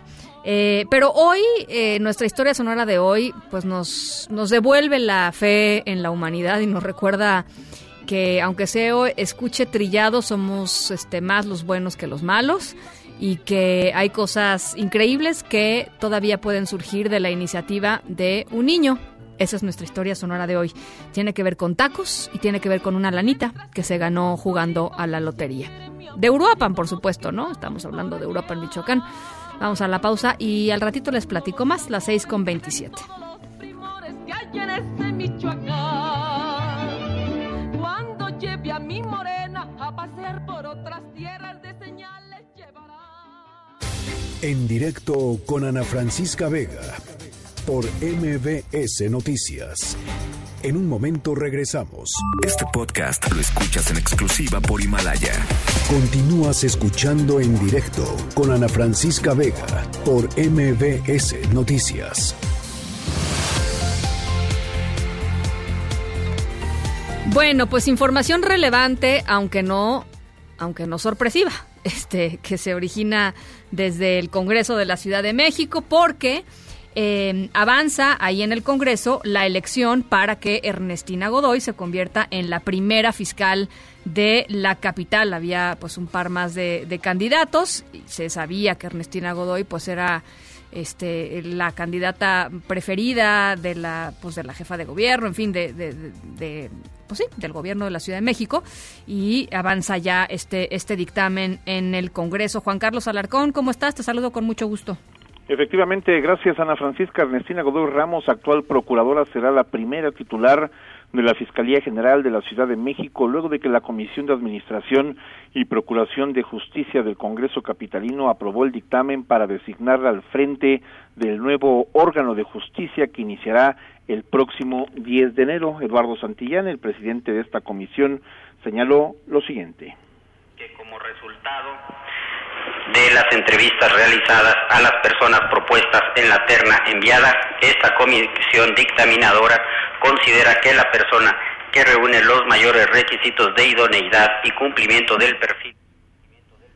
Comentarte que justamente de acuerdo con los diputados que comparecieron justamente este día, fue ella quien alcanzó la calificación la más alta de la terna enviada por la jefa de gobierno al Congreso. Recordemos que inicialmente se hizo una serie de entrevistas, se obtuvo una terna que fue enviada a la jefa de gobierno, pero ella definitivamente pues decidió regresarla al Congreso de la Ciudad de México para que los diputados en esta Comisión de Administración y Procuración de Justicia fuera justamente la que decidiera de estas eh, tres eh, personas. De los tres integrantes que acudieron a esa sesión, incluyendo a los panistas, por unanimidad respaldaron la propuesta de que sea Ernestina Godoy la que ocupe ese cargo y esto después del análisis eh, del currículum de cada uno, la trayectoria profesional y académica, el cumplimiento de los requisitos constitucionales y legales, así como las entrevistas que llevó a cabo este Consejo Judicial que posteriormente pues se terminó su labor una vez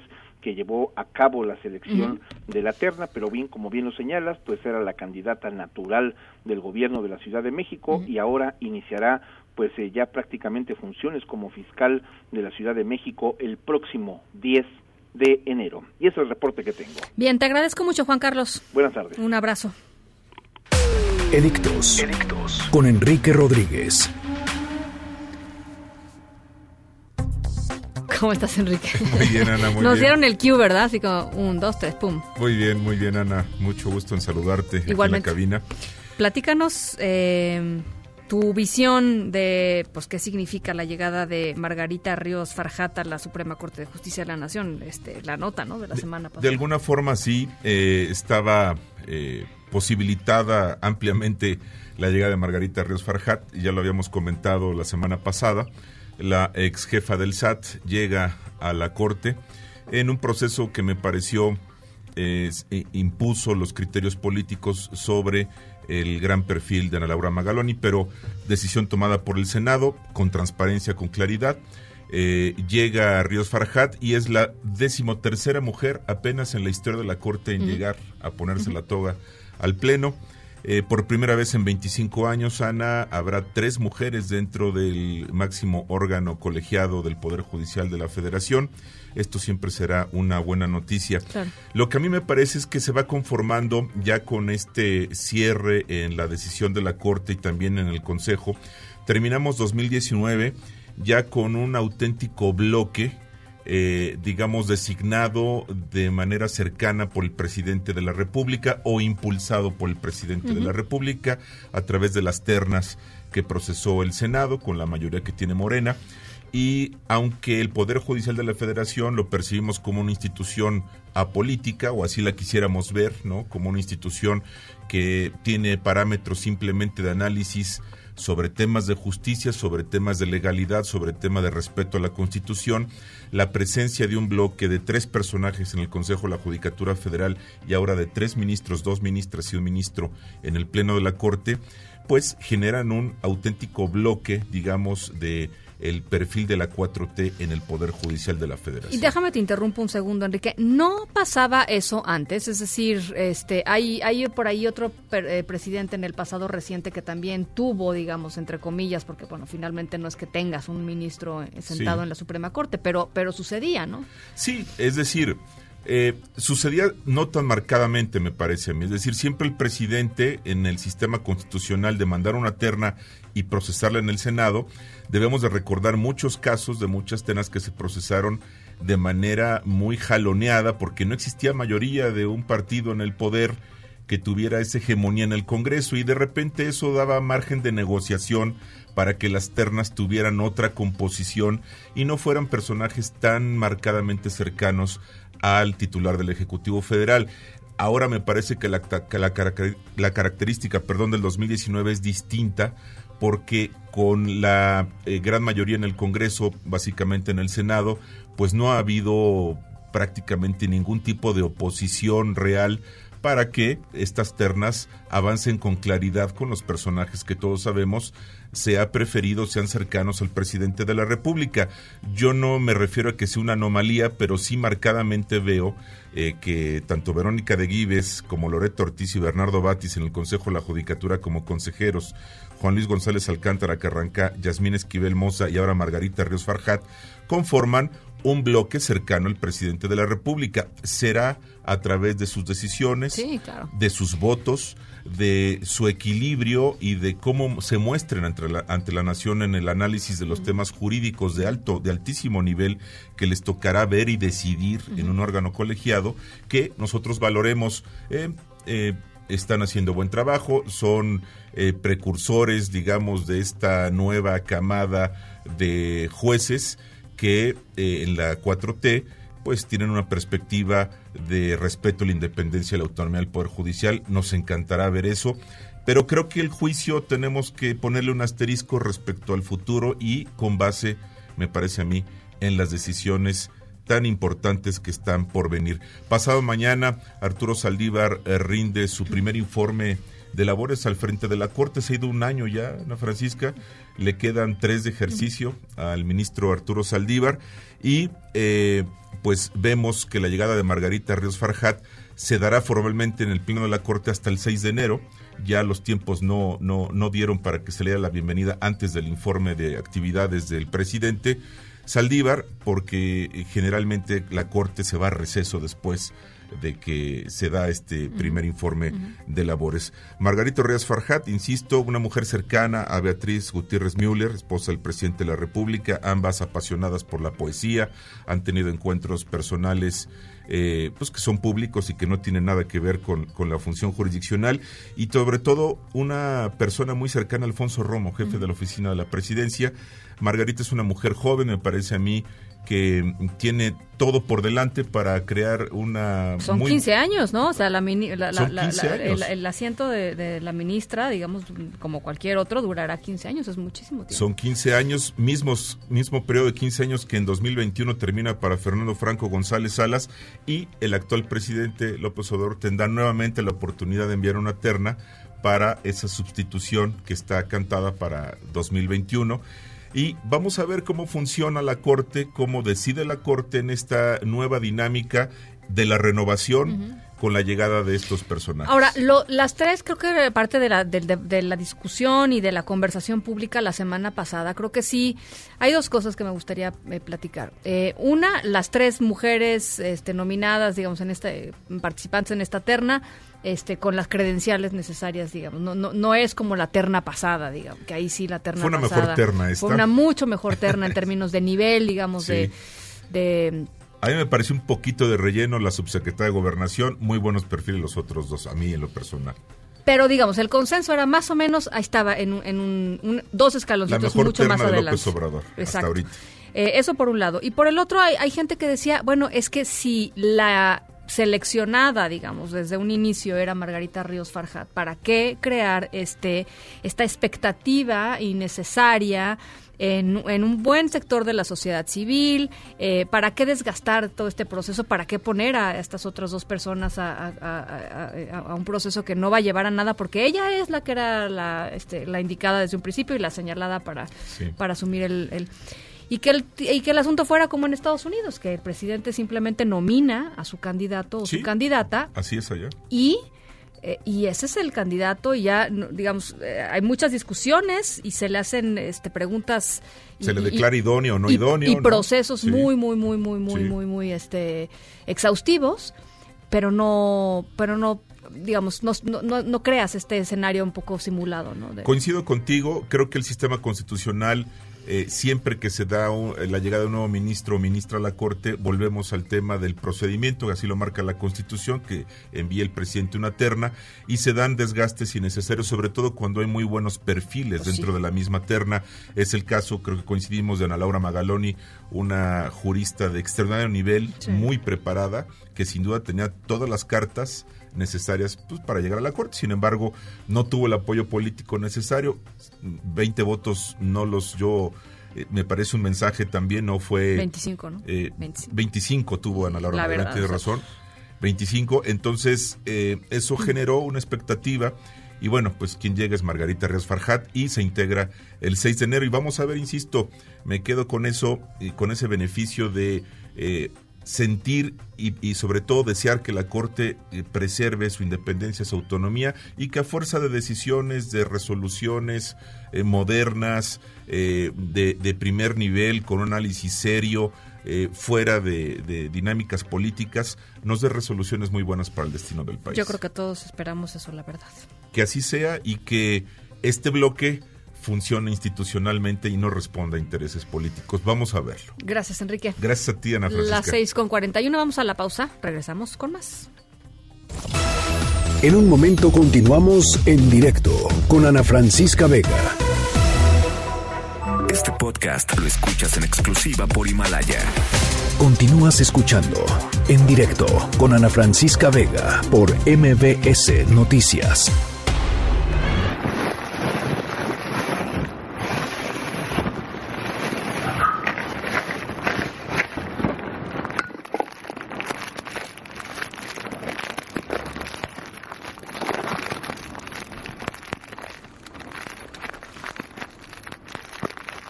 Muy gastronómica nuestra historia sonora de hoy, porque esto que estamos escuchando son sonidos de dulces.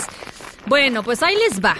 Em, a través de Facebook, Karen, una mamá de Uruapan, allá en Michoacán, em, pues em, mostró lo que su hijito de 8 años hizo mm, hace unos días con un vendedor de dulces.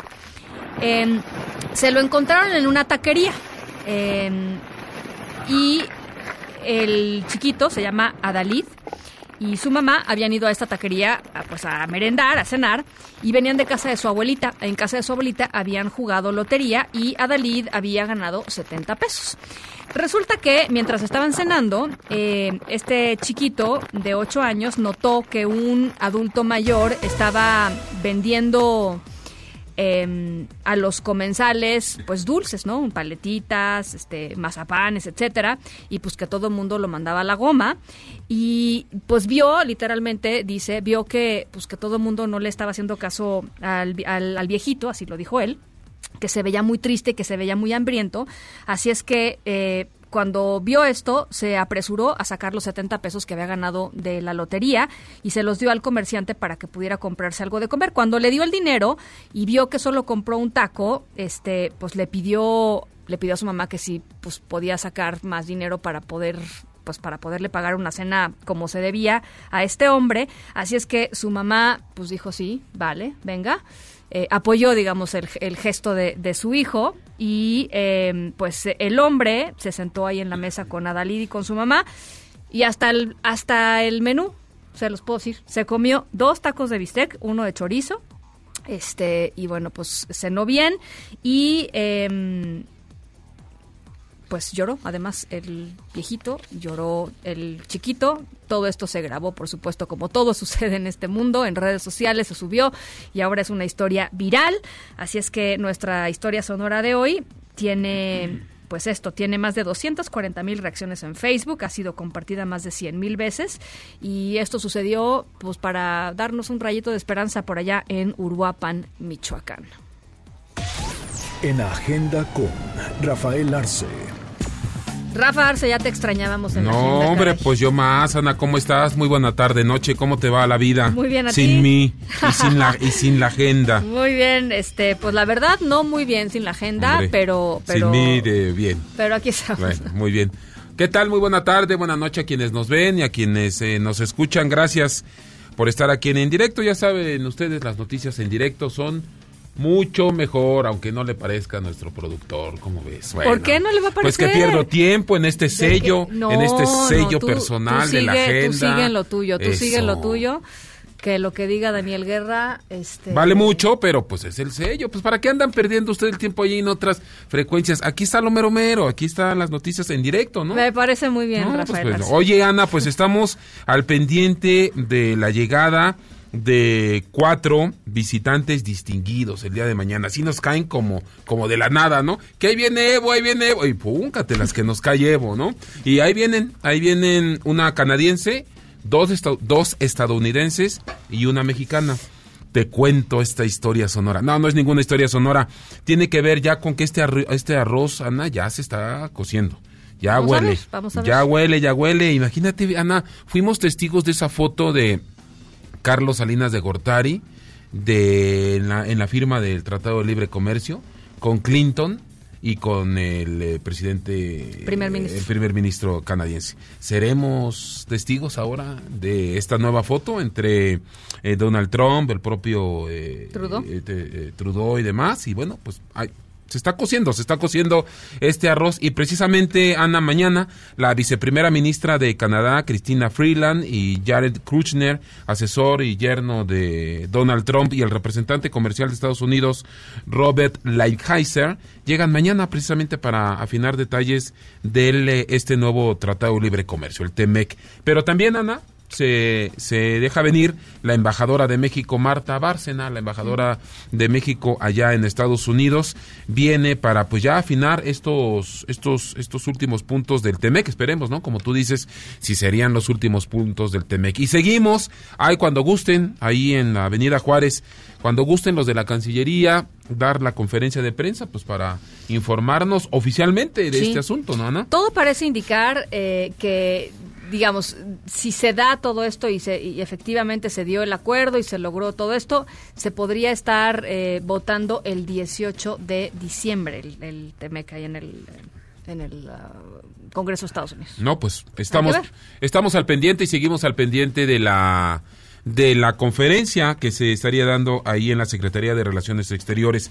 Importante dato el que nos hace llegar nuestra jefa de redacción, Karime eh, López. Eh, Ana, mañana vence el plazo para que Rosario Robles comparezca ante la sección instructora. Oye, lo, lo que lo que podemos ver, Ana, o sea, política y socialmente, en verdad estamos viviendo momentos interesantísimos. Mañana vence el plazo para que Rosario Robles comparezca ante la sección instructora de la Cámara de Diputados que analiza la procedencia del juicio político en su contra. ¿Qué significa eso, Ana? Pues que Rosario Robles le digan, sí, adelante, ábranle la reja. Sí, pero para que vaya a la Cámara de Diputados, comparezca y tenga que regresar, ¿no? Pero pues bueno, eh, también se, había la posibilidad de que todo este proceso se fuera hasta enero. Entonces eh, a Rosario Robles tendría que pasar Navidad y Año Nuevo en, la cárcel. Sí, después de las disculpas, Ana, seguiré el paro en la Universidad de Guanajuato. Preguntamos a los chicos, ellos nos contestan que no están muy convencidos de estas disculpas. Pues es que no, es que las disculpas no las hicieron con ellos. O sea, las disculpas públicas se hacen entre los ofendidos y, la, persona que va a dar las disculpas. Eso no sucedió, no fue un proceso así. Así es, y ya que ellos se lo sacaron de la manga, digamos. Así es, y bueno, estamos al pendiente ahí de ese asunto en Guanajuato. Mañana como mantequilla, como cuchillo en mantequilla, Ernestina Godoy será avalada como fiscal general de la Ciudad de México. Y mañana Día Internacional de los Derechos Humanos. Están subidos y bajados, traídos y llevados y y manoseados. Ana, de esto y demás estamos al pendiente. Gracias, Rafa. A ti. Nosotros nos vamos, las 6.54, a nombre de todos los que hacen posible este espacio informativo. Gracias por acompañarnos en este arranque de semana. Em, yo soy Ana Francisca Vega, se quedan como todas las tardes con Gaby Vargas y después, ya saben, charros contra gangsters. Pasen buena noche y nos escuchamos mañana. MBS Radio presentó En directo, en directo, con Ana Francisca Vega por MBS Noticias. Este podcast lo escuchas en exclusiva por Himalaya. Si aún no lo haces, descarga la app para que no te pierdas ningún capítulo. Himalaya.com